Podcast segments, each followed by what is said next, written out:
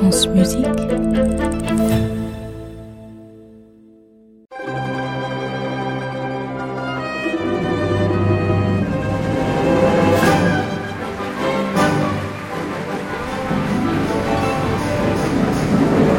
Le journal intime de Rudolf Nureyev. Chapitre 4 Rodik, es-tu heureux? Je ne peux pas rester une semaine sans pratiquer mes exercices. Si je ne prends pas, alors je reste euh, comme je suis hier et c'est déjà euh, pas bien. Il faut toujours euh, mieux.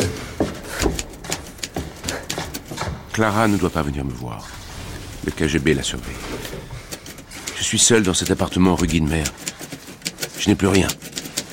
Je n'ai même pas ma valise, mais je vais bien. C'est un peu comme si j'avais déjà écrit cette histoire. Mon histoire. J'ai 23 ans. Alexandre Pushkin a écrit dans son Eugène Onegin qu'il est un éternel errant. Un voyageur insatisfait d'une contrée à une autre. Avant de me coucher, je me remémore ce vers. Il erre de par le monde, sa lyre derrière lui. Suis-je Onegin? J'ai très bien dormi. J'ouvre les volets et je regarde le jardin du Luxembourg par la fenêtre. Tout est calme, paisible. Je repense à ma mère. Ils m'ont forcé à choisir. Je ne la verrai plus, ni mon pays.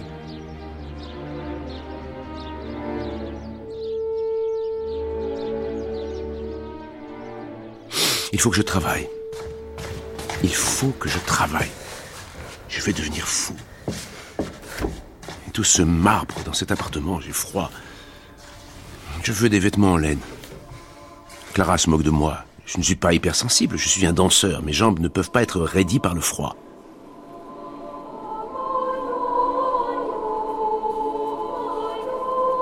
Ma mère partait le matin seule dans la neige. Je la voyais quand le jour était à peine levé. J'entendais ses pas cresser. Je me recroquevillais de froid dans mon lit.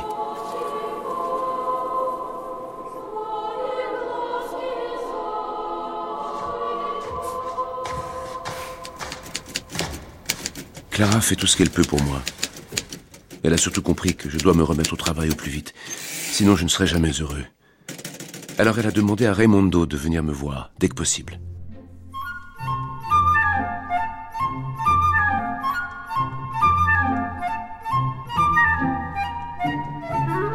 Raimondo de la Reine dirige la compagnie de ballet du marquis de Cuevas. C'est Pierre qui me l'a présenté lors d'un dîner dans son appartement de la rue des Saints-Pères. Je n'avais pas du tout aimé les décors et les costumes étranges chargés de plumes de son spectacle La Belle au Bois dormant. Mais j'ai aimé son appartement. Les murs couverts de velours rouge, d'élégants meubles 18e qui le décorent sobrement. Raimondo m'a semblé raffiné et courtois.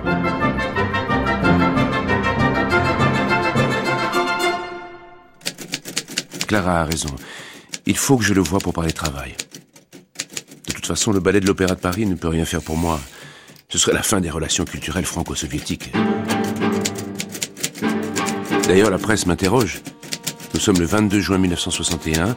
J'ai accepté de répondre aux journalistes sur la scène du théâtre des Champs-Élysées. Ils veulent savoir si je regrette ma décision. Je suis certain, au contraire, d'avoir pris la bonne décision en me coupant de l'URSS.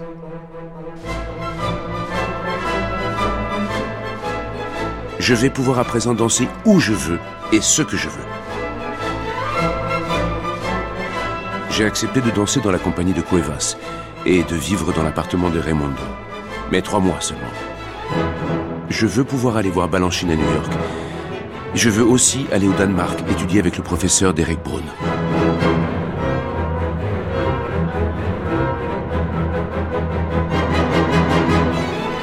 Danse ce soir, 30 juin, sur la scène du théâtre des Champs-Élysées. L'oiseau bleu de la Belle au Bois dormant. Quand j'ai dansé au Kirov, je voulais qu'il s'échappe de son monde. Qu'il soit comme envoûté par un ailleurs mystérieux et séduisant.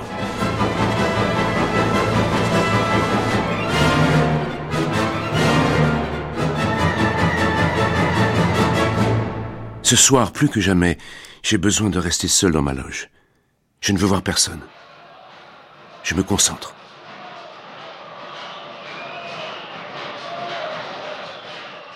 J'entends derrière le rideau des manifestants communistes qui veulent saboter le spectacle.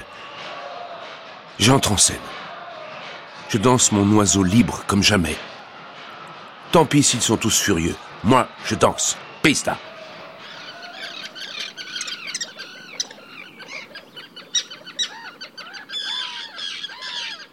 Depuis hier, je suis à Deauville. J'ai rejoint la compagnie pour danser avec eux cet été. Je suis logé dans une chambre de l'hôtel Le Normandie. Je viens de recevoir un appel téléphonique de ma mère. C'est évident que le KGB a organisé ce piège. Ma mère n'a jamais entendu parler de Deauville.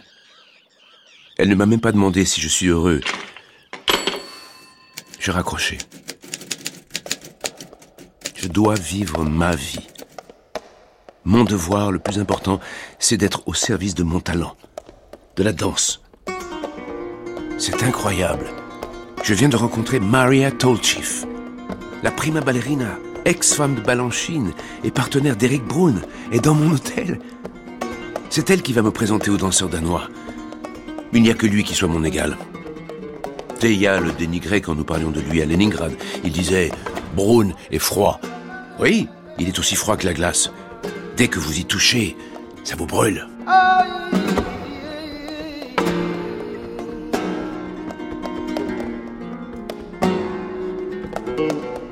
Nous partons, Maria et moi, en voiture à Copenhague. Je vais rencontrer Eric Brun. Maria a réservé des chambres séparées dans une petite pension de famille près du théâtre.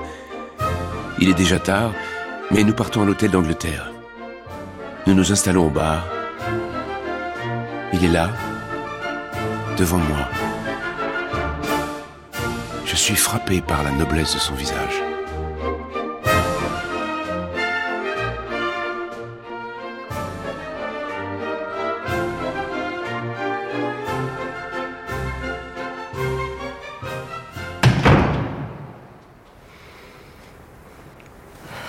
Rendez-vous est pris demain pour nous retrouver au studio, l'un en face de l'autre, nous dansons. Eric m'apprend à organiser mon énergie. Je l'écoute, je le regarde. Après la barre, deux groupes se forment. Je vais au centre du premier groupe et Eric se met derrière le second. On s'observe. Puis on se remet à la barre pour s'exercer à la position du matador dans le ballet Don Quichotte. On l'appelle Alquiebro dans les courses de taureaux.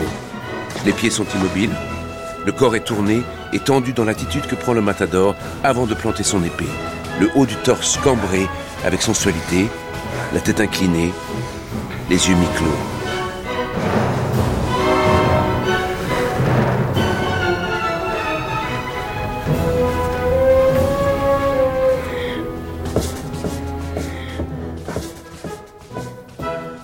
L'entraînement des danseurs danois à la barre est court et rapide. Toute leur technique a été mise au point au XIXe siècle par le maître de ballet Auguste Bournonville. La plupart des exercices sont concentrés sur les pieds, les chevilles et les mollets pour mettre en valeur la légèreté. Le saut à la Bournonville donne l'impression que le danseur touche à peine le sol et il est beaucoup plus élastique que notre saut à la russe. C'est ce que je veux apporter dans ma danse. J'aime regarder Eric danser. Avec lui, je découvre la danse masculine dans toute sa noblesse et son élégance. J'aime m'asseoir dans sa loge, l'observer se maquiller, nouer sa cravate. Je ne le quitte pas des yeux. J'admire ses manières raffinées. J'apprends tout de lui, de moi. Ce soir, nous avons dîné, Eric, Maria et moi, chez Vera Volkova. Vera enseigne au Royal Danish Ballet depuis dix ans. Depuis que je suis à Copenhague, j'aime aller la voir pour qu'elle me parle de ses souvenirs de ballerine du Kirov, de son amitié avec mon cher Pushkin, de sa désertion à l'ouest, de son installation à Shanghai.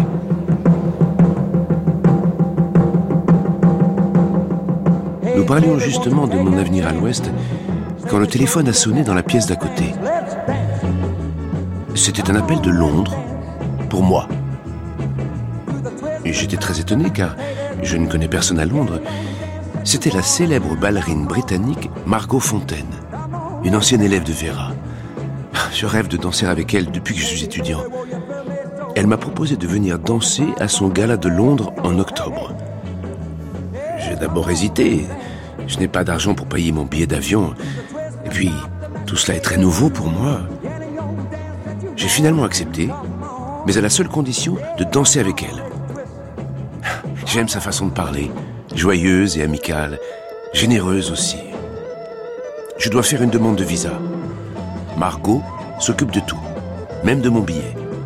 Elle m'a promis qu'il n'y aurait aucun journaliste à mon arrivée. Je pars pour Londres.